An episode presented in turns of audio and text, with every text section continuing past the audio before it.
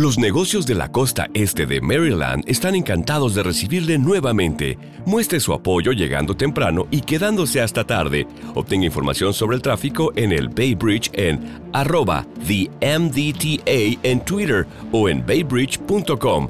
Para enterarse del tráfico en tiempo real, llame al 1877 Bay Span, o sea, 1877 229 7726. Down. Ellos nos observan.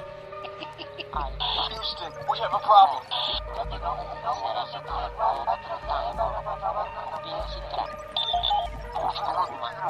Archivos Enigma, Honduras. Help!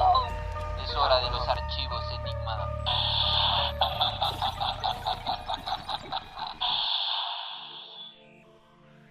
Hola amigos, bienvenidos una vez más aquí a Archivos Enigma, el podcast donde hablamos de cosas enigmáticas y super cool, ¿va Darío?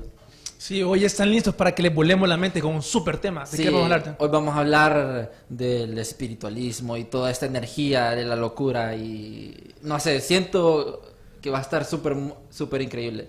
Pero para hablar sobre esto, sabemos de que a ustedes les encanta que traigamos gente experta o gente que esté muy interesada en el tema y por eso tenemos a nuestro invitado especial aquí a Guillermo Anraida.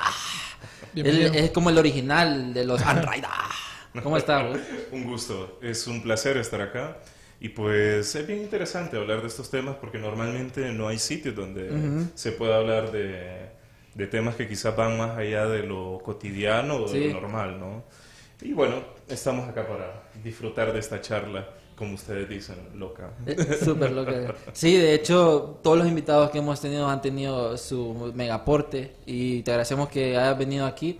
Pero ya empezando sobre esto, porque hemos, en los episodios pasados hemos tocado estos temas del poder de la mente, secretos de la mente, la glándula pineal, de que esta parte se accesa mucho a- como en la otra dimensión espiritual, pero sabemos ya que eh, hay energías, la parte espiritual, en que muchas personas hacen prácticas, pero no saben a qué es lo que se meten.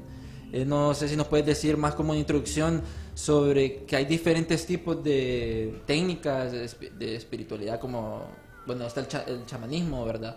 El otro, ¿cuál sería? Eh, Están, por ejemplo, las escuelas orientales, Las escuelas la orientales, budista, ¿me entendés? Cosas así. Ahí está, digamos, el judo-cristianismo, que es el cristianismo que nosotros conocemos. Tal vez nos puedas dar una opinión más o menos qué opinamos en general sobre todas las ramas. Bueno, primeramente, no soy un experto, ¿verdad? He sido un investigador. Apasionado del tema. Sí, Como me ha- todos. me ha gustado. Y la verdad es que creo que, como lo decíamos antes de iniciar el programa, para mí esto también es un mundo un tanto engañoso. Eh, engañoso en el sentido que uno se puede hacer trampa. Hay veces que las personas buscan estos temas para liberarse o encontrar paz interior o, o un montón de cosas, ¿no? Pero en realidad lo que terminan haciendo es que estos temas se vuelvan una prisión. Eh, me hace sentir especial, me hace sentir que, uy, soy, soy el gran portador de la verdad y de la Sí. luz, y entonces ahora ustedes, eh, míseros, eh, en- etcétera, ¿no? Sí. O sea, hay como, como que puede compensar una baja autoestima este tipo de temas porque uno se hace sentir más grande. Esto diría que es de los primeros peligros que puede ocurrir con estos temas y es como que y entre más exótico y más y más curioso y más Sí. y más diferente es como que más se busca. Y también hay como una otro peligro diría que es que hay veces que hay personas que son muy de naturaleza muy rebelde. Y como son muy rebeldes, quieren ir en contra del sistema, en contra de todo, y al final se quedan en una nada. Sí. Porque me peleo con la sociedad, me peleo con La naturaleza. con la, con la naturaleza, me peleo con, con toda definición y toda regla, y al final me quedo en la nada. Entonces queda un nihilismo bastante profundo.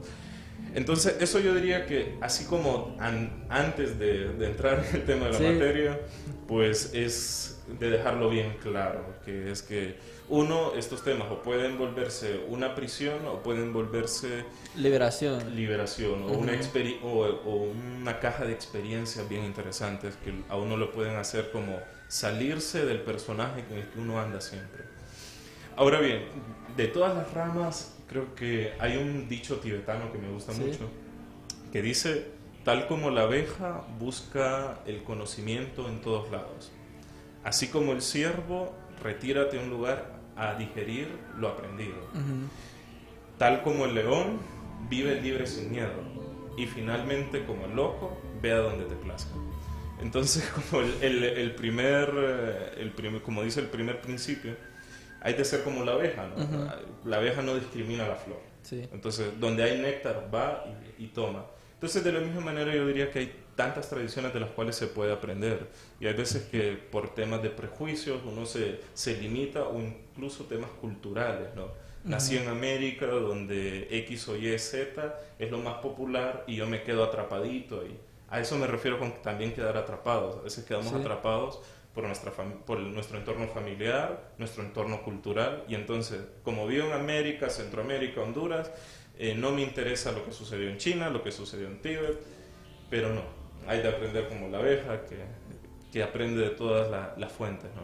Entonces, hay un contraste bien, bien interesante entre Oriente y Occidente. Oriente siempre se centra más en calmar la mente, llevarla para adentro, con la meditación, por ejemplo, y, y te, te lleva hacia, hacia vos. Sí, sí, sí. El occidente es totalmente diferente. Hablas de, de los judeos cristianos y los, y los judíos tienen algo que se llama cábala, que es como quien dice un, un conocimiento oral que se transmite de generación tras generación, pero es extremadamente tortuoso porque es como mucho conocimiento, mucho conocimiento, mucho conocimiento. Al revés que los orientales, en occidente es como todo conocimiento, aprender, aprender, aprender que en el fondo se dice que buscan lo mismo, que es que la mente también se quiebre de tanto conocimiento y llegue al silencio. En el modo opuesto de, de de- de Oriente. Entonces, tanto Occidente como Oriente tienen tradiciones muy interesantes que buscan lo mismo, pero desde ángulos muy diferentes.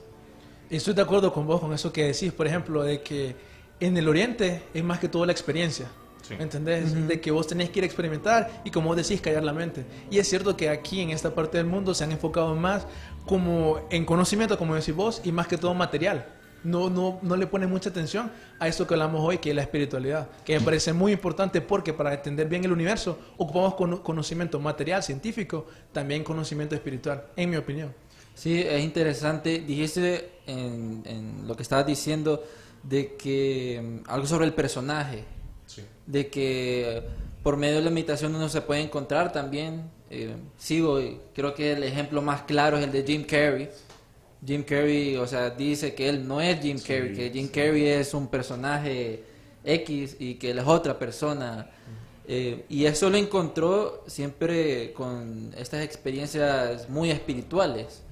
O sea, encuentra que él no es este personaje, se lo han inculcado, pues, se lo han puesto en una caja para creer que él es eso.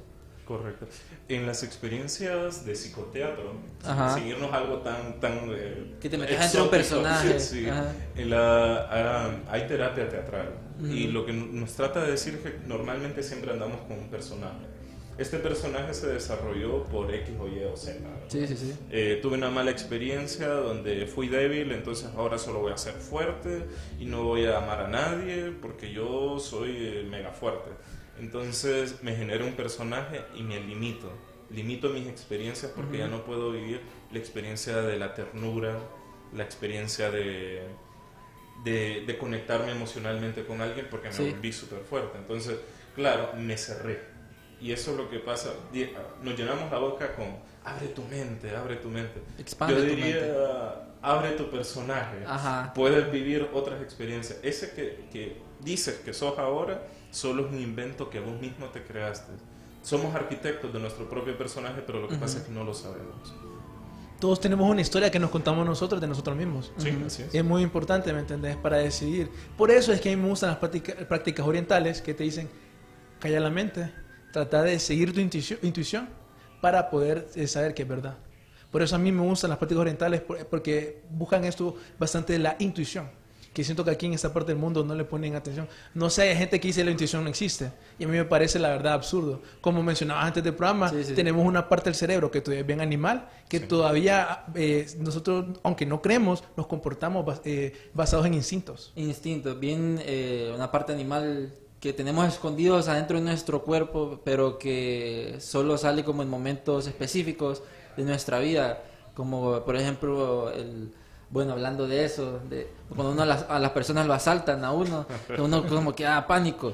Vamos a hacer un pequeño paréntesis porque eh, les voy a contar eh, que el miércoles pasó algo extraño y ustedes lo pueden ver en el live que hablamos sobre QAnon, a ver si no nos cortan, y se cortó la transmisión, o sea, de un solo. Y ese mismo día, este, aquí, Jumpy Cruz tuvo como, o sea, robaron mi, mi mochila con toda la computadora de archivos Enigma y todos esos documentos clasificados que teníamos, y solo fueron directo a la mochila. O sea, solo fueron directo a mi carro y sacaron la mochila en un restaurante aquí de Honduras. Entonces, no sé, todo fue como ese miércoles conspiranoico y bien loco. ¿No estaban escuchando eso? estaban escuchando. Bueno, volviendo al tema en ese pequeño paréntesis. Yo tendría una, Ajá. una pregunta. Ajá. Entonces, hay, hay dos. La posibilidad de la conspiración Sí. o la posibilidad de que vos fuiste el que creó todos esos eventos y creemos que tenemos la habilidad de, de, de decidir lo que nos sucede. Porque hay muchas teorías también que nos dicen que, que no, uno puede dor- dominar la realidad de acuerdo a las A los pensamientos. que uno tiene. Ajá. Así es. Entonces, ¿cuál habrá sido? No sé, ya me puse a pensar, fíjate. Pero no sé, tal vez mi subconsciente decía algo, del, no sé. Pero estuvo bien, bien sí, loco. estuvo muy interesante. Estuvo, estuvo, increíble. ¿Vos crees, digamos, en la- ya volviendo al tema de la parte de espiritualidad y la meditación, a estas personas eh, en la antigüedad, bueno, en la antigüedad siempre ha estado sobre la meditación, eh, entrar al yo interior y descubrir esta parte de otra dimensión espiritual. En la antigüedad viene desde los chamanes, eh, mucho de esta práctica, los mayas también eran como mucho contacto con la naturaleza. Pienso que se ha perdido eso por eh, la invasión tecnológica y las frecuencias que nos como que apartan, que nos están suprimiendo. No sé qué pensar sobre eso. Yo diría que desde mucho más antes. Eh, después de que la Edad Media cae, es Sí. como que se perdió fe en la en el otro lado, en el mundo espiritual, por decirlo de alguna manera. Todo, solo por el desastre que hubo en la Edad Media, ¿no? Pero después de la Edad Media viene el Renacimiento y todo esto que se le conoce como el periodo de la Ilustración, ¿no? donde lo que importaba era lo- la, El razón, la razón, Sí. la razón pura. Y es como que se tiró a un lado todo ese mundo más espiritual y un poquito más misterioso. Entonces yo diría que se, se hizo como un movimiento desde lo mágico o hasta fantástico, porque también eh, esto es otro de los peligros que yo diría de estos temas, que es que uno puede caer, caer en una burbuja de fantasía. Sí. Y esto sucedió mucho en la, en la Edad Media con el tema de las brujas y estas cosas, ¿no? Que es que se generó una fantasía donde todo el mundo era hombre lobo, todo el mundo era brujo y, y había un miedo terrible a todo este tipo de cosas y se, cre- y se generó una atmósfera de, de mucho miedo. Entonces fue como, no, eso estuvo súper mal, ahora nos vamos a ir a la razón pura, ahora no creemos en lo que no se pueda ver, tocar, oler o los sentidos, ¿no? Fue como la edad oscura. Sí, La edad eh, sí, y supuestamente la, la, la era oscura terminó con el renacimiento, pero yo diría que todavía continuó, pero con otra, con otra Otra fo- forma, que es la forma de la razón pura. Porque, ¿qué es lo que sucede? Todavía, somos, todavía tenemos bastante de eso, que es que todo lo que no tenga explicación nos asusta. Y, y la ciencia tiene mucho todavía de eso, que todo lo que no se pueda calcular, medir, Probar. probar. Sí. eh, no, no, no, eso no existe. Pero es más como una negación ante lo que me da seguridad y lo que me quita el miedo es mi razón. Y si abandono mi razón, voy a quedar de nuevo expuesto a este miedo. Y esto le sucede mucho a personas que también tienen experiencias paranormales, ¿no? O, o así eh, eh, un poquito extrañas, que es que como no lo pueden controlar, ¿Tienen miedo? viene el pánico. Ajá. Y esto no Son demonios. Exacto, no solamente sucede a nivel individual, sino que a nivel social. Entonces, ¿cuál era la pregunta? Bueno, la pregunta era como que en, en la antigüedad estamos muy en contacto con la naturaleza y la tecnología nos ha suprimido. Correcto. Entonces yo diría Eso. que es algo que abandonamos. Ujú. Abandonamos, abandonamos nuestras raíces. Y como abandonamos nuestras raíces, también yo diría que estamos un poquito perdidos por eso. Ujú. Eh, en la época de los 60 vino este movimiento llamado contracultura, que era... Los ir en- hippies y toda esa parte. ir en Ajá. co- y se le llamaba justo contracultura porque, por ejemplo, se daban eh, cosas así como la sociedad nos dicen que todo mundo recibe clases en, un, en una sentados. Sí, sí, Entonces venían todos los alumnos y se paraban. De, vamos, a, vamos a recibir clases parados, vamos a hacer todo lo contrario. Y por eso es que se le llamó contracultura. Rompiendo el sistema. Correcto, Ajá. y yendo en contra de la cultura establecida. Y así se empezó, yo diría que esos fueron como las primeras luces para un nacimiento Sí. eh, de algo nuevo que ya necesitaba ser cambiado. O por lo menos, o tal vez no algo nuevo, sino tal vez empezar a recobrar lo que perdimos, pero con la ganancia de lo racional. Porque tampoco estoy diciendo aquí que la ciencia esté mal, que la razón esté mal. Sí. Al contrario, es algo que nos viene bastante bien porque si caemos en un mundo de fantasía, la razón nos puede ayudar. Pero la razón sin el mundo creativo y sin el mundo espiritual es una razón Cuadrada. pod- y podrida. Ajá. O sea, fue esta misma razón la que generó, la que inventó una bomba atómica. Fue esta, justo en el periodo de la ilustración es cuando las armas se, se sofistican, se vuelven sofisticadas, Sí, perdón, sí, sí. y empiezan a, a ser eh, asesinos en masa. Por ejemplo, antes de la, de la ilustración, las, re- las guerras tenían reglas, tantos muertos y se acaba la guerra. O sea, como que había más humanidad. Pero cuando Eso se ha perdido. se perdió cuando la razón pura vino y es como que nos volvimos menos humanos, menos misericordiosos. Entonces yo diría que la combinación entre razón y, e, e imaginación creativa es lo que podría ayudarnos y recuperar nuestras raíces, nuestros ancestros, ¿no? que, que los tenemos bastante olvidados. Eso que mencionaba básicamente es que hay que decirle a la gente que empiece a utilizar el lado izquierdo del cerebro, así como el lado Así derecho del cerebro. Sí, la que- parte que no- racional como la Ajá. intuitiva. Sí, que no se dejen dominar solo, solo por una sola parte. Fíjate que, bueno, leyendo unos pocos los comentarios aquí, eh, saludos a la gente que nos está viendo, compartan este live para que muchas personas que expandan su mente.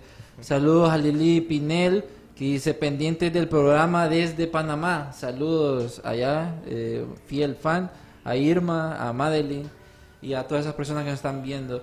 Comenten eh, qué cosas les gustaría preguntarle aquí a Anraida o sobre temas de espiritualismo, pero pienso yo en la parte que, que estabas hablando, que hemos perdido esta conexión con el mundo espiritual. Eh, también, bueno, extra cámaras, hablabas de que no solo esa parte espiritual, sino una figura femenina se ha perdido en, di- en diferentes culturas. Eh, no sé si nos puedes explicar más, más de eso, porque es interesante que ahora ciertas partes del animal y la mujer es como que las tienen aparte y el hombre quiere como conquistar todo, pero en la parte racional. Correcto. Eh, esto es mucho de la teoría de, de un psiquiatra que acaba de fallecer, que fue uno de los que empezó a integrar eh, la espiritualidad con la psicología, sobre todo con una rama que se llama la gestal. Él tenía una teoría muy interesante. Él decía que nosotros somos eh, tripartitos. Es Tripartitos. Sí, es decir, que dentro de nosotros hay como tres aspectos. Eh, y lo toma con esta famosa teoría de los tres cerebros, no sé si han escuchado, que tenemos un cerebro reptil, un cerebro mamífero y un cerebro neocórtex, eh, que es nuevo. Entonces, el neocórtex es nuestro cerebro racional y él lo relaciona con el padre. Eh, nuestro cerebro mamífero es nuestro cerebro emocional y lo relaciona con la madre. Y el cerebro reptil es nuestra parte más animal, como lo que venías diciendo, Reptiliano. que justamente es reptil. Ajá. Y él lo relacionaba más con el niño, con el aspecto más instintivo. Sí. Entonces, él dice que al comienzo de los albores de la humanidad, eh, lo que abundó fue el niño. Y, y era como que la, la religión o, los- o- o las manifestaciones espirituales tenían que ver con animales, con los tótems, como eh, águilas. Y así podemos ver que las culturas que tal vez no se civilizaron tanto, tienen a- no tienen como dioses tan humanos, sino que eran Tipo un- quimeras. Sí, o no, o eran un águila, un caballo, o una serpiente. Y justamente eso también, eh, él dice est- esta teoría. En, los, en los escritos más antiguos de la humanidad, que son de la antigua Sumeria, se habla que el dios civilizador, eh, que era un hombre, vino, mató a, a Tiamat, que era una diosa mm, como dragón. O sea, era mujer y era serpiente. Entonces, Pucha, qué combinación. estaba eh, eh, y era como esa idea de que eso era malo. Ajá. o sea que los animales eh, fueron malos y así empieza a verse cómo se van transformando los dioses. Entonces dejaron de ser animales y en el antiguo Egipto ya eran quimeras eh, cara de, de halcón con cuerpo humano. Y si nos vamos después a la antigua Grecia a Roma ya los dioses no eran ni siquiera animales ya eran eran como hombres y, y después, poco a poco, se fue reduciendo el- las diosas. Ah, También estaba, también en temas primitivos estaba el tema de las diosas que encontraban estas que, que eran como todas gordas y todo eso. Sí, sí, sí. No sé si las han visto. Después fueron des- desapareciendo. Entonces ahí, se, ahí viene esta teoría de que el patriarcado empezó a generar una dominación, o sea, el aspecto racional del cerebro padre empezó a dominar al cerebro emocional y al cerebro reptil eh, es, espontáneo.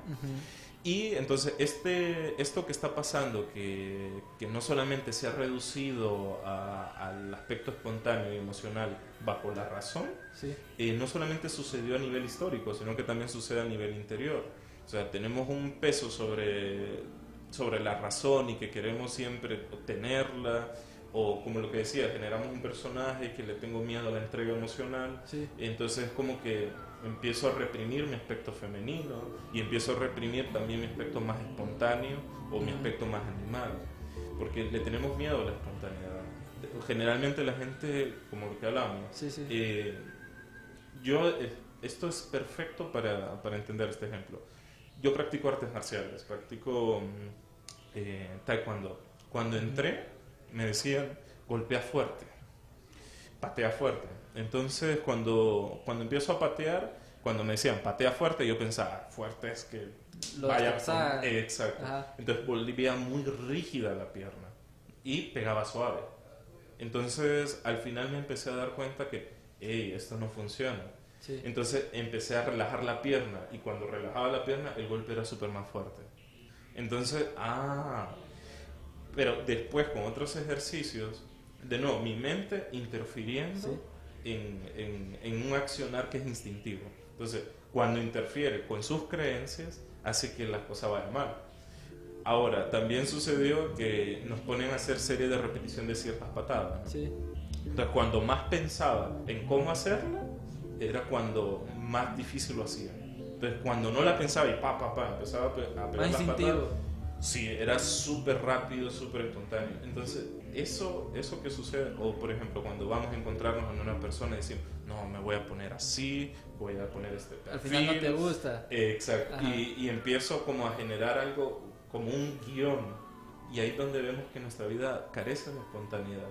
Y después, como que tenemos la idea de que ser espontáneos es como ser ridículos.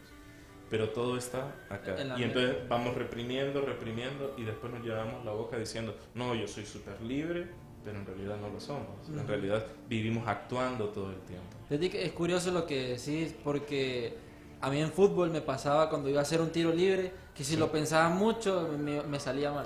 Exacto. Entonces yo solo ponía el balón ¿no? y yo decía, no, si la pienso mucho, este me va a salir mal. Eh, A lo, a lo que salga, pero obvio pegándole al balón, más instintivo Sí. pues. Y eso pasa cuando son las finales de penales. Que, que Lo pensás mucho. Que los, que los que son más buenos Ujú. tienden a, a fallar más, porque es como que sienten la presión y la mente Lo- hace que los desconecte de su habilidad instintiva. Sí. Entonces ahí vemos que la lanzan por allá súper arriba. Y entonces como hay un famoso dicho de chino que dice lo siguiente, cuando un arquero eh, hace una práctica sin esperar nada, Ajá. tiene el 100% de su habilidad. O sea, ahorita se me vino algo en la mente. eh, bueno, yo soy fan de, de Dragon Ball, me gusta. Y hay un personaje que, o sea, es instintivo. Ajá. eh, Goku, cuando está Ultra Instinct. Ah, En- exacto. entonces, él está como. Todas sus partes de su cuerpo están eh, conectadas, pero piensan igual y es muy instintivo.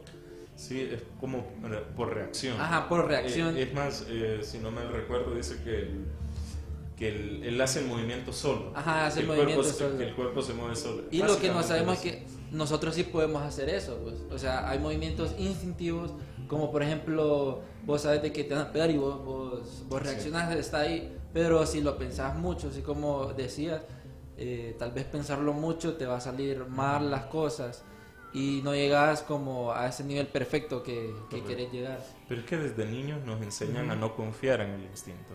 Eh, por ejemplo, un niño empieza a, a curiosear y a jugar y le dicen, no, no, no, no, no, no, no. Entonces, lo que más escucha un niño es no. Entonces, como que- Negativo. exacto, como confiar en este impulso es malo. No, no toque ahí. Y, y el impulso quería que lo tocara, pero Ajá. me prohíbe, me prohíbe, entonces uno aprende como a, a reprimir todo lo que no sea, lo que no, todo lo que me están prohibiendo. Pues, eh, hay como una cultura del- de represión bien sutil que no, Sí. no la miramos realmente. No, y no solo es en la casa, por ejemplo, también está el caso de la escuela. Que en la escuela las personas artísticas, así, Exacto. no les va bien en la escuela porque no, todo tiene que ser algo lógico, matemático, cosas así. O el profesor te dice, no, eso está malo, Eh, eso así no es como yo lo quería. Y vos hiciste algo creativo. Creativo, Y exacto. te está cortando ahí. O no sé si les pasó a ustedes que las clases de, de arte eran vistas como así, como, la- Como- como lo, lo peorcito. eh, ahí para que haya algo. Hora libre. Los sí, puntos la hora extra, li- los puntos puntos extra. extra, sí. Entonces hay como, como un endioseamiento de, wow, es matemático, es científico, es, Soy wow, si sé todo es- eso. es ingeniero. Bueno, aquí eh, saludos a Ixa que acaba de llegar. eh, estamos hablando de espiritualismo y sobre todo eso de la mente. Edwin Cruz nos dice: Siempre he creído que cuando yo muera voy a volver a nacer en otro cuerpo y en otro lugar mejor. La reencarnación. La reencarnación. Creo que, bueno, tocando, porque está muy apegado al espiritualismo, eh, todo sí, esto. Hablabas de que habías visitado a un psicólogo que hacía regresiones de vidas pasadas. O sea, solo me dijiste eso, espérate, aguantate para el programa porque, pum, me va a volar la mente. Regresiones de vidas pasadas, no sé si quieres explicar, bueno, se lo dice. Primera vez en mi vida que lo he escuchado. O Nunca. sea, sí. un psicólogo que hace regresiones. Eso sí, por cierto, eh, soy psicólogo él es psicólogo, Bueno, entonces sabe el tema. Sí, realmente, de nuevo, mi curiosidad Ajá. creo que me ha llevado a muchas cosas. Ser una. Pero él, él me dijo algo, él es bien pragmático, creo que algo de eso también lo heredé. Porque él me dijo, mira, pueda que lo que veas sea una vida pasada, o pueda que no, o puede ser que sea un producto de, también de tu cabeza. Entonces, pero lo curioso de esa experiencia, miré una vida, sí, fue como, como ver una, una película, fue muy curioso. Eh, hay- bueno, hay muchas técnicas, la verdad, no solamente hay una, hay, hay muchas. Sí. La idea de las vidas pasadas, para ponerle un poquito de contexto, es que dice somos algo antes de nacer y vamos a hacer algo después de morir. Y esto solo es como un ropaje y que se tiene que cambiar porque se envejece igual que la ropa. O sea, uno no puede andar con la misma ropa todo el tiempo porque tarde, Se tarde o temprano se va... se rompe. Sí, exactamente. Entonces va- se va cambiando el cuerpo. Eh, dependiendo también de la tradición, eh, hay teorías acerca de lo que es la reencarnación. Por ejemplo, los hindúes hablan mucho del tema del karma, que es que, bueno, venís a esta vida, cometes ciertas acciones y va generando o especie de deuda o especie de... Favores. de- de- de- sí, de créditos, por decirlo de alguna manera. Entonces, en la medida que vas avanzando en tu vida y vas generando o más karma, como que la vida va volviéndose más pesada, más pesada, incluso se dice que eh, dentro de la teoría hindú que se reencarnan animales y esas cosas, ¿no? Y que nacer como humano es una gran, una gran oportunidad porque el humano tiene la, la oportunidad de poder decidir. Que, que el, el animal está como atado al instinto Sí. y no tiene como tanto libre albedrío como nosotros. Entonces dicen que la gran oportunidad y que deberíamos sentirnos honrados por ser humanos eh, es esta. Entonces, supuestamente vamos, vamos renaciendo y muriendo y renaciendo y muriendo. Y lo importante diría que más allá de lo exótico, porque generalmente cuando se habla de vidas pasadas mucha gente se cree Cleopatra o se cree Julio César y empiezan a- Napoleón, Napoleón, sí, o- en, en fin, ¿no? Sí. como que solo buscan las vidas más, Más loca. más locas. Y mi experiencia fue una vida bastante normal. Eh, lo importante diría es que si uno se va a aventurar en esos temas, no sea si la vida fue exótica o no, sino más bien diría que lo que realmente importa es si deja algo importante para la vida actual. Un aprendizaje, más Así es. Eh, esto, de nuevo, este es otro de los peligros que yo diría de estos temas. Mucha gente se distrae con estos temas Sí. y se distrae de su ahora. O sea, tengo problemas eh, con mi pareja, entonces me voy a una vida pasada y ¡puf! me distraje del problema que, que tengo ahora. Sí. Entonces muchos utilizan estos, estos temas para, para evadirse. Y por eso es que, de nuevo, la meditación, la verdadera meditación no es poner la mente en blanco, la verdadera meditación es poder estar aquí y ahora y no en el pasado y no en el futuro. Y por eso es que se le llama presente, por- porque puedo responder a este presente, a lo que hay en este momento. To- tocaste un tema de- del karma. Sí, Que, bueno, Gazú cuando estuvo aquí eh, nos explicó sobre que hay diferentes tipos de karma. Hay uno medio loco que dijo el, el karma sexual. Karma sexual. sí. Que, no, e- ese sí te lo sabes. No, sí, sí. Sí, verdad. Bueno, no sé si quieres explicarlo, porque él no lo dijo a extra cámara, creo que fue más o menos de que el karma de las diferentes personas se va pasando, pasando, pasando. Bueno, esto yo diría que incluso va más allá de lo, de lo sexual. Ajá. Eh, hay que aceptar que todos nos influenciamos. Es decir, este contacto que yo tengo con ustedes es ahorita superficial, ¿no? Pero si se va volviendo más profundo, de alguna manera yo los influencio a ustedes y ustedes me influencian a mí. Entonces, eso es como quien dice que estamos pasando una carga karmática, por Ajá. decirlo de alguna manera. Esta, esta influencia que nos hacemos mutuamente. Creo que lo hablamos también antes de, de entrar al programa, que es que la vivimos, creemos que somos seres individuales, pero en realidad todos estamos unidos. Como seres colectivos. Somos un ser colectivo, Ujú. al, fin, al final y al cabo. Entonces, en esta colectividad, Sí. nos hay como quien dice niveles de, de energía, por decirlo de Ujú. alguna manera, donde al entrar en... Esto lo decía Carl Jung, que el encuentro de dos personas es como una reacción química. Entonces es como que se combina eh, una, una sustancia química con otra y ¡puf! sucede algo. Entonces eso es lo que sucede también con el karma. O sea, se combina mi karma con el tuyo. Hay de entender que el karma, ¿qué significa karma? Así en términos, karma significa acción. O sea, cualquier acción es karma. Independ- se le da Positiva o negativa. negativa. O sea, se le da la traducción de que el karma es castigo o deuda, como decía en un comienzo. Créditos. Créditos. Banco. Pero en realidad el karma es acción. O sea, el significado de la palabra es acción. Ujú. Entonces, estoy hablando, estoy haciendo una acción. Estoy generando karma. Eh, a- abrazo es una acción. Estoy generando karma. Doy un puño. Estoy generando acciones, karma. Entonces, también no es como tampoco tan místico cuando uno empieza a entender que es como la tercera ley de Newton. A cada acción, una Una reacción. reacción, sí. Entonces, y resonancia. Entonces, a esta acción que yo empiezo a compartir con ustedes, de alguna manera los, influ- lo- los influyo, pero ustedes también a mí. Como una cadena. Así es. Una cadena de acciones Y reacciones. y reacciones. Así es. Es, es curioso porque eh, muchas personas toman estos temas. Es bueno que abramos estos espacios porque muchas personas toman esos temas a la ligera. Sí. Y otros por gusto, o por trending. Eh, no, mira, yo hice un viaje astral, o eh, mi karma está súper bueno y yo te lo voy a pasar. Y que, que- Sí. Pero no entienden la magnitud que, que estos temas tienen o estas prácticas eh, tienen. Eh, hablaba sobre, bueno Darío, no sé, vos ya has tenido como visiones a otras vidas pasadas o algún karma mega loco que te haya pasado. Mira, por suerte creo que tengo crédito en mi, en mi karma. Creo. Crédito Espero, positivo o negativo. Puede ser, puede ser. Ah, ya, no, pero fíjate que nunca he tenido una Ajá. experiencia así, por eso a mí siempre me gusta ser un poco escéptico, ¿me entendés? Pero al mismo tiempo me gusta sí. creer, ¿me entendés? Me gusta ver de los dos puntos de vista. Porque así como mencionabas vos, eh, esta idea del karma, que muchas personas no la creen, así como lo mencionas, es bien sencillo. Ahorita nosotros que estamos hablando, estamos compartiendo energía, que son pura- puras palabras. Conocimiento positivo, de abriendo la mente y expandiéndose. Exacto, pura, pura energía. Entonces, no es loco pensar que, según lo, lo que yo he leído, cuando vos tenés un encuentro sexual, es como cuando más estás intercambiando la más cantidad de energía posible. ¿Me entendés? Como esa energía que nosotros no miramos. Como ahorita estamos compartiendo energía. Entonces, en lo personal, sí creo que hay algo, pero no sé cuánto. Sí, eh, es más, hay muchas tradiciones como y que mucha gente se está interesando por esos temas como el, el tema del tantra, por ejemplo. Mm. Eh, que el tantra habla sobre la unión de dos personas Sí. y donde no solamente se... Esto es algo muy interesante porque de nuevo se ve ese contraste entre Oriente y Occidente, ¿no? Sí.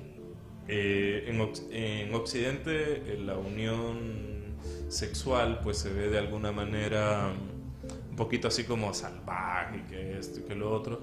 Sin embargo, en Oriente y particularmente en la India, donde viene este tema del, del Tantra, se ve el encuentro sexual como algo sagrado, como la unión de dos seres que generan uno solo. Es decir, se une lo masculino con lo femenino y es como y entonces ahí empiezan como a elevar la energía y a, y a tener ciertas experiencias y que pueden ser muy interesantes para las personas. Pueden investigar por internet qué es el tantra y cómo, y, y cómo hay técnicas para desarrollar incluso éxtasis bastante profundos a través de la unión, de la unión sexual. Ahora bien, si nos vamos al tantra, eso es lo que dice el tantra, que debemos tener cuidado eh, con quién nos emparejamos, porque como la unión es tan profunda, se da una combinación de energías y karmas Sí. eh, en eso. Una combinación de todo, una mix. Sí, sí, sí, así es. Incluso se dice que con, se dice, esta es la- lo que Sí. cuenta la leyenda, que incluso también uno recibe el karma de las personas con las que ha estado la otra persona. Entonces, ahí ya queda juicio de cada uno. Te imaginas. Yo con respecto a eso recuerdo haber leído, era una página falsa, así que no lo creo, Ajá. pero supuestamente como que en el ADN eso es cierto. Ajá. El problema es que obviamente no creo que lo hayan probado de verdad, pero hay gente que dice eso, que, que supuestamente cuando vos tenés relación con una persona, Ajá. el ADN, especialmente para la mujer, como que sí, ¿me entendés? Está dentro de todas las personas con quien ha tenido coito. Oh. Es un estudio supuestamente, pero no lo pude comprobar, ¿me entendés? Un estudio ahí, entonces es bien difícil eh, creer algo así que puede pasar. Correcto. Ahorita que estaba mencionando eso del tantra, para la gente ahí que está curiosa, así como mencionaba vos, una práctica sexual entre parejas, que supuestamente, como mencionabas antes del Kabbalah, los cabalistas piensan de que nosotros tenemos una energía espiritual, eh, kundalini lo llaman por ejemplo los indios. Entonces que nosotros cuando estamos haciendo una práctica sexual y practicamos tantra, podemos elevar esta energía kundalini para alcanzar la iluminación, que era eso que vos decías, que era como para alcanzar un cierto éxtasis. Dicen que vos podés alcanzar iluminación a puras prácticas sexuales. Que eso está relacionado con la espiritualidad, lo que estamos hablando. ¿Cómo, cómo alcanzaría la iluminación solo con eso? Como tío, eh, se supone que la idea es agarrar la energía kundalini que está en tu chakra más abajo y subirla por todos tus chakras para alcanzar la iluminación y hay ejercicios que puedes hacer con tu pareja. Vas a quedar como... La visión del mundo, no sé, no sé. Puede No. Bueno, hay, hay muchas leyendas al, al respecto. No, pero Yo- es interesante es el Kundalini porque Sí. mucha gente no lo conoce. No, yo diría que hay que definir primero qué es iluminación, ¿no? Porque mm, hay mucha parafernalia al respecto. Eh, en lo personal yo tengo dudas de que a través de una experiencia sexual se pueda iluminar uno, en lo personal. Eh, ¿Por qué? Porque sí se puede vivir esta experiencia de la energía que sube y también se habla de las experiencias que tienen las personas que practican tantra, que es como que la conciencia se va abriendo, puf, puf, puf. Sin embargo, vamos a un tema que, que se trabaja bastante en este tema de la New Age, que es, que es el tema del ego.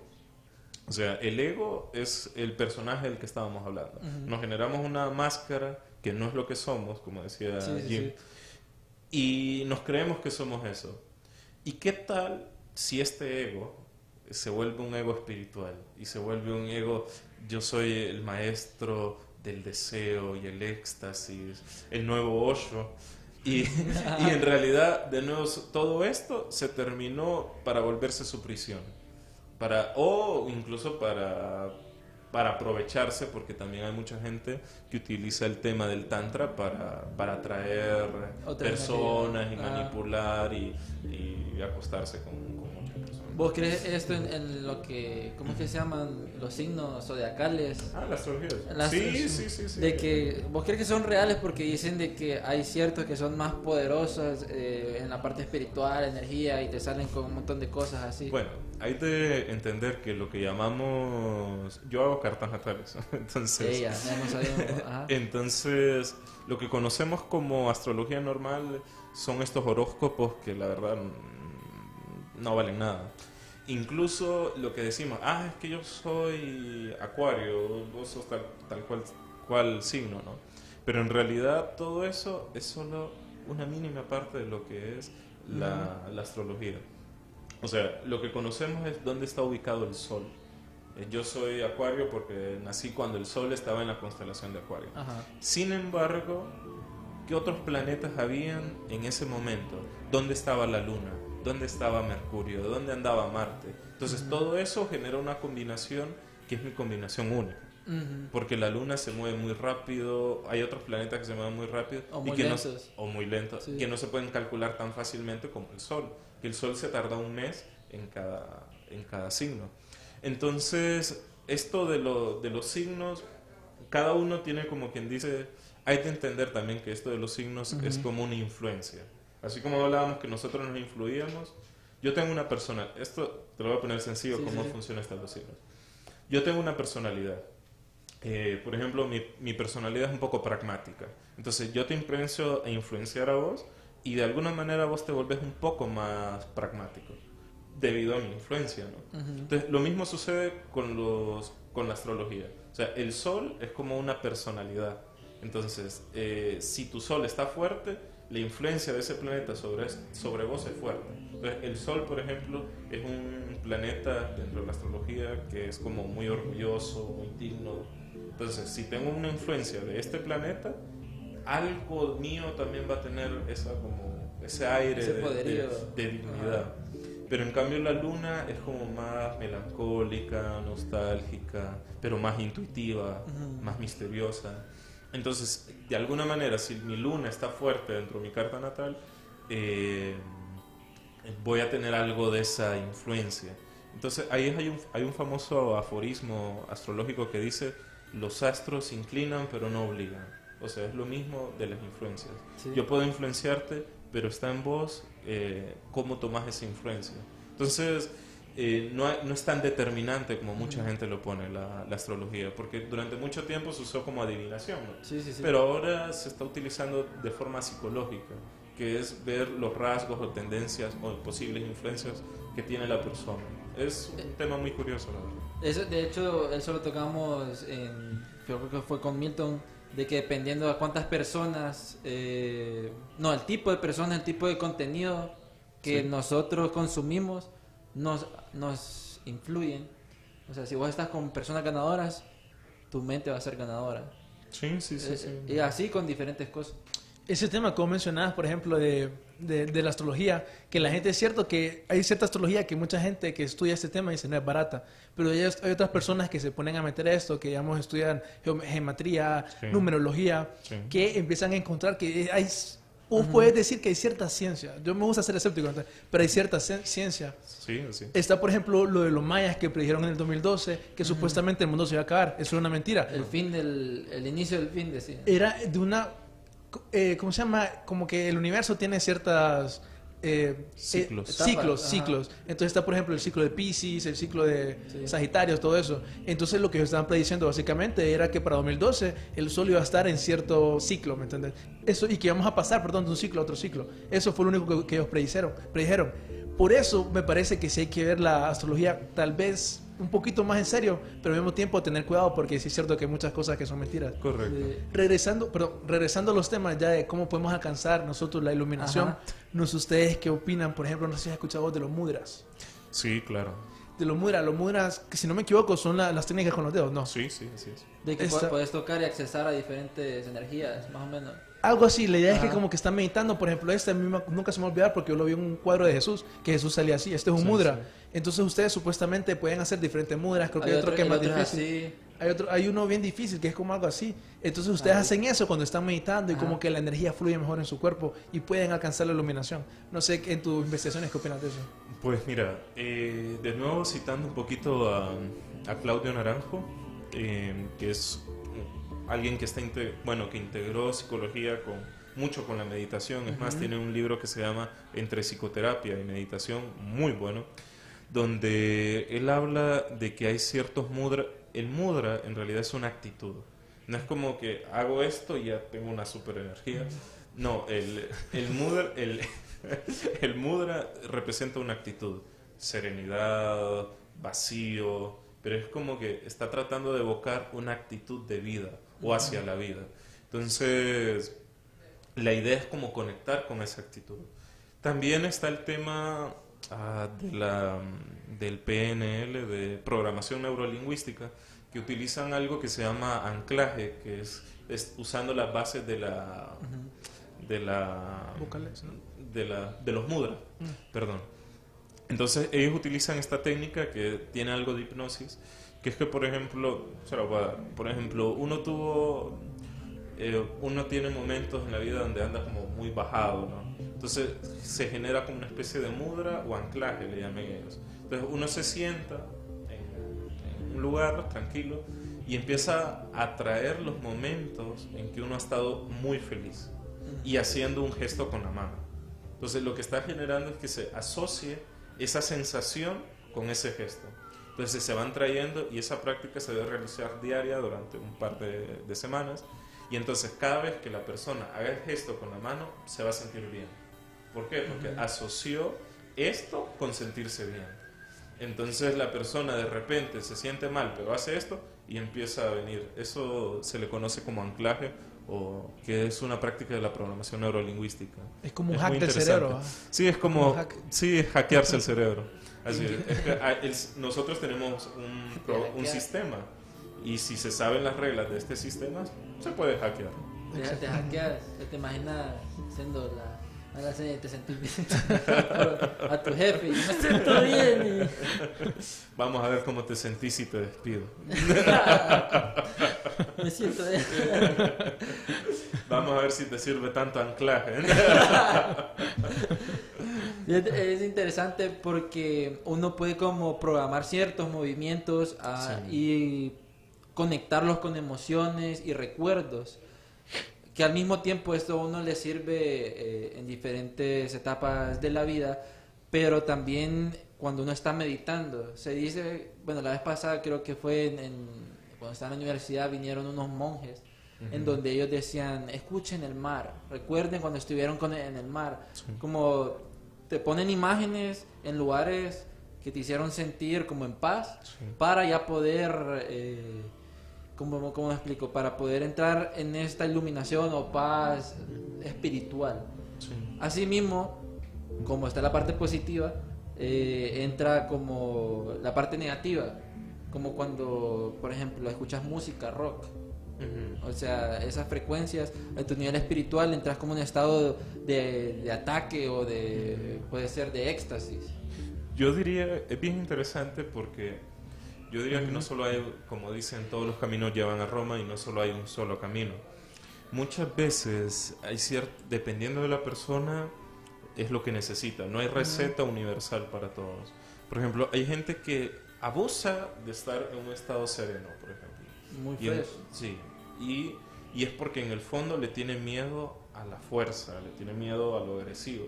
Entonces a estas personas les vendría bien un poquito de rock. Les vendría bien salir como del- personaje, Ajá. porque es como que se generaba un personaje de paz, de serenidad. Entonces, hay personas que es todo lo contrario, que se creen muy malas y que se, no, y se creen muy, muy malotes y que yo Y, metal. adentro son bien sentimentales. Se da el caso. Ay. Pero entonces a estas personas sí les vendría bien un retiro de meditación, Sí. porque justamente conocer el lado que no se atreven a conocer. Ujú. Entonces siempre hay que preguntarse uno qué personaje estoy tratando de encarnar y a qué lado de mí mismo le tengo miedo. A esto Jung le llamaba la sombra. La sombra. La sombra es aquellos aspectos de uno mismo que uno rechaza, pero que son uno mismo. Y en consecuencia uno se tiende a relacionar con las personas que tienen esa energía. un ejemplo. Eh, volviendo con el tema de que yo soy muy de paz y de tranquilidad, Sí. pero me tiendo a relacionar solo con gente conflictiva. ¿Por Qué. Porque estoy rechazando dentro de mí mi, mi parte conflictiva. Entonces lo proyecto en las otras personas. Entonces, esa es mi sombra. Mm. La sombra que me está siguiendo, pero que soy yo también. Hay un ejercicio, nunca voy a olvidar esto de, de un libro que leí que me gustó mucho, de un psicólogo jungiano, donde vino una persona que había sido un criminal. ¿no? Entonces, esta persona tuvo un problema con, con una banda. Y entonces él le dio miedo y se salió rápido del- de la banda criminal y, y se, y empezó a tener sueños, sueños con un lobo. Normalmente la sombra en los sueños se manifiesta como un animal o como un gemelo de uno o, o alguien del mismo género. Eh, puedes soñar con vos mismo y cuando soñas con vos mismo y te empieza a dar como miedo, probablemente es un sueño con tu sombra. O cuando es un animal, también muy probablemente sea tu sombra. Entonces, venía el este lobo feroz y lo seguía él. Entonces, el psicólogo se dio cuenta que se trataba de su sombra. Entonces, le, le hizo un ejercicio muy interesante. Primero, ¿por qué era su sombra? Porque él había salido del mundo agresivo en el que estaba viviendo muy abruptamente y lo rechazó. Entonces, ahora esa parte de él le estaba reclamando y le estaba apareciendo en sus sueños como un lobo. Y que se lo quería comer porque tenía esa venganza. Es como, te, te estás, deshaciendo, algo. te está- te estás deshaciendo de mí. Ajá. Entonces el, mm, el psicólogo lo mandó a hacer artes marciales, lo mandó a, a que esa fuerza no la sacara de su vida, sino que la canalizara de forma positiva. Entonces él llegó a, a- a soñar que el, lo- el mismo lobo lo seguía siguiendo, pero esta vez, eh, cada vez que se empezaba a acercar, se volvía más chiquito hasta que se volvió un cachorro y entraba en su corazón. Entonces se integró su sombra. Entonces, normalmente este es el primer aspecto de la terapia junguiana, el matrimonio entre la luz y la oscuridad. ¿Qué es lo que considero bueno de mí y qué es lo que considero malo de mí o qué es lo malo que no me atrevo a aceptar de mí y que tiendo a relacionarme con personas que tienen eso malo? Porque como soy yo también ocupo reconocerlo, pero no me atrevo a vivirlo dentro, sino que lo saco afuera. Interesante. Es curioso. como canalizando esa parte interior tuya en otros aspectos de tu vida. Por eso es que muchas personas que cortan abruptamente cosas empiezan a hacer otras cosas para canalizar esa energía. Eh, eh, La historia que contabas me recordó a, a- ¿cómo se llama este autor? Eh, Cue- eh, Cuello. ¿Cómo se llama? No me acuerdo. Eh, pero hay un libro que se llama El Camino del, del, del Guerrero, el Caballero, en donde él hace como un, un viaje en España, en diferentes lugares, y le aparece un perro y tiene que confrontar a ese perro. El viaje del peregrino. el es, del camino de Santiago de Compostela. Ese mérito es. Y que el perro tiene que confrontarlo y que ese es su miedo y que tienes que enfrentarlo y hasta muerte se lucha hasta que lo vence. Sí, sí, sí. Ese me recordó bastante eso. Darío, es interesante. ¿Vos ah, ¿Canalizás alguna de tus locuras en algo? en, en- en hacker, informática. Probable- probablemente, pero no me doy cuenta, ese es el problema, ¿verdad? Que uno tiene primero que descubrir cuál es su sombra. Ajá. Eh, ese es el problema porque todos tenemos esa parte entre nosotros que está dispuesta a hacer mucho mal. A mí por eso me gusta bastante la, la psicología de Jung, porque él se habla bastante de eso. Y sí creo que todos tenemos que poder reconocerlo. Creo que para terminar me gustaría hacer una última pregunta que siempre relacionada a la espiritualidad. ¿Ustedes qué creen del poder de la oración? De la oración. El poder de la oración. Bueno, eh, en mi parte siento que cuando vos estás orando, entras como a un estado eh, muy cerca es- espiritualmente. Como en otros programas lo decía también, de que cuando estás orando fuerte, fuerte, eh, te sentís cansado. Uno, porque a nivel espiritual estás batallando, tal vez con eh, eh, tu sombra o con en- a, bueno, a nivel religioso, con tus demonios o cosas así. Pero también tu energía como que te estás curando. Tiene Yo mucho poder, tiene mucho poder. Lo mismo pienso yo. Yo diría que la oración es justamente lo que más necesitamos, porque vivimos una- un periodo en- de vida en el cual ah, se ha perdido la fe.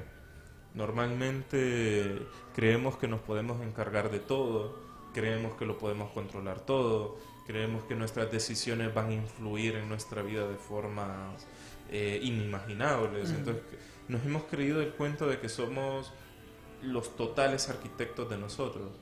Y cuando nos creemos los totales arquitectos de nosotros, no hay espacio para algo sagrado, no hay espacio para algo superior. Entonces yo diría que hemos usurpado de, un- de cierta manera el puesto de Dios en nuestra vida desde esta creencia en la cual creemos que, que controlamos todo en nuestra vida y que nuestras decisiones y esto y lo otro. Y que cuando a veces cuando tomamos nuestras decisiones y vamos viendo que la vida no está haciendo lo que nosotros esperábamos que fuera y empieza a haber ese quiebre donde nos damos cuenta que, que no tenemos tanto control como creíamos que teníamos, es cuando empezamos a, a darnos cuenta que puede haber algo más grande, que puede haber algo... algo... Yo recuerdo que, que esto lo escuché en una conferencia y me encantó, en la cual decían que una de las virtudes era ser virgen de plan. Y si nos vamos al tema, por ejemplo, de María, cuando viene el ángel, y si nos ponemos como que fuera una metáfora, ¿no? Y nosotros somos María, y viene el ángel y dice, este es el plan que, que Dios tiene para vos. Pero nosotros tenemos otro plan. Nosotros tenemos el plan de, no, yo voy a ser un, el, el number one de la psicología, todo el mundo me va a conocer, pero el plan divino es que ayude a personas y tal vez desde un perfil más medio. Pero no, no, y ahí empieza la resistencia y luchar contra la vida. Y el ego también. El ego, exactamente. Entonces yo diría que la, la entrega es una, una, una cosa bien importante en la oración. Y número dos, que muchas veces cuando oramos desde esa humildad, desde, porque muchas veces se ora desde el chantaje, Sí. queriendo chantajear a Dios. así, nos, así nos creemos de, de poderosos Sí. ¿no? o de habilidosos con la manipulación. Sí. Pero cuando aceptamos que no tenemos tanto control de nuestra vida, desde esa humildad, creo que es donde surgen los milagros, que es donde vienen, como quien dice, cosas que están más allá de nuestra propia lo- comprensión. ¿no? Que lo racional no lo comprende. Exactamente. Pero para eso a veces creo que se to- es bien importante un, un tema de entrega y humildad. Ujú. Interesante esto. Bueno, ya llegamos, ya estamos llegando, bueno, ya llegamos al final de nuestro programa. Suerte que no nos cortaron. Eh, No me la gracias. quedan, por Sí, nos van a cortar otra vez. Bueno, eh, Es que no lo dijeron tres veces. sí, Eh, eh, vamos, Eso- a- vamos a hacer como un reto, algo así bien en, en el espejo que van en la cámara, a ver si los cortan. Pero bueno, fue muy interesante este programa. Me quedo con esta pica porque quiero como hablar más, tal vez hacer Yo un episodio 2 o, o más adelante, no sé. Por supuesto. Y bueno, Guillermo, gracias por estar aquí en Archivos Enigma. Eh, aquí las puertas están abiertos, abiertas para que hablemos de cosas locas. Y tal vez no tan locas. Sí, tal vez no tan locas. Aunque hay un libro que me gusta que se Ajá. llama La locura, locura. Busquen. Locura. O sea, no oscura. La No locura oscura. no oscura. Sí. Bueno, no sé si quieres dar tus redes sociales para que la gente te siga. Bueno, eh, me pueden encontrar como Guillermo Reader y también terapias holísticas HN. Y bueno, ha sido un gusto y pues espero estar nuevamente aquí con todos ustedes. Ha sido un placer.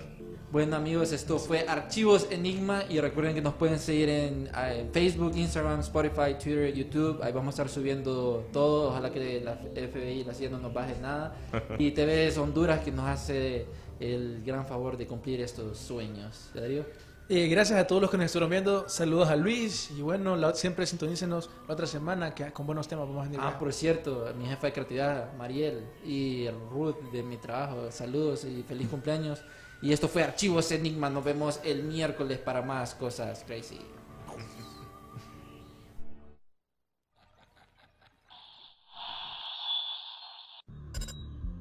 New hot and iced sunrise batch coffee from Dunkin'. A bright and balanced, full bodied blend brewed so you can get summering from sunrise to sunset. And even after that, because that's when you can show off those string lights you hung in the backyard. Or rehung. Now exclusively for DD Perks members, enjoy a $2 medium sunrise batch hot or iced coffee. Join on the app today. America runs on Duncan. Price and participation may vary. Limited time offer. Exclusions apply. Los negocios de la costa este de Maryland están encantados de recibirle nuevamente. Muestre su apoyo llegando temprano y quedándose hasta tarde. Obtenga información sobre el tráfico en el Bay Bridge en arroba the MDTA en Twitter o en baybridge.com. Para enterarse del tráfico en tiempo real, llame al 1877 Bay Span, o sea, 1877 229 7726.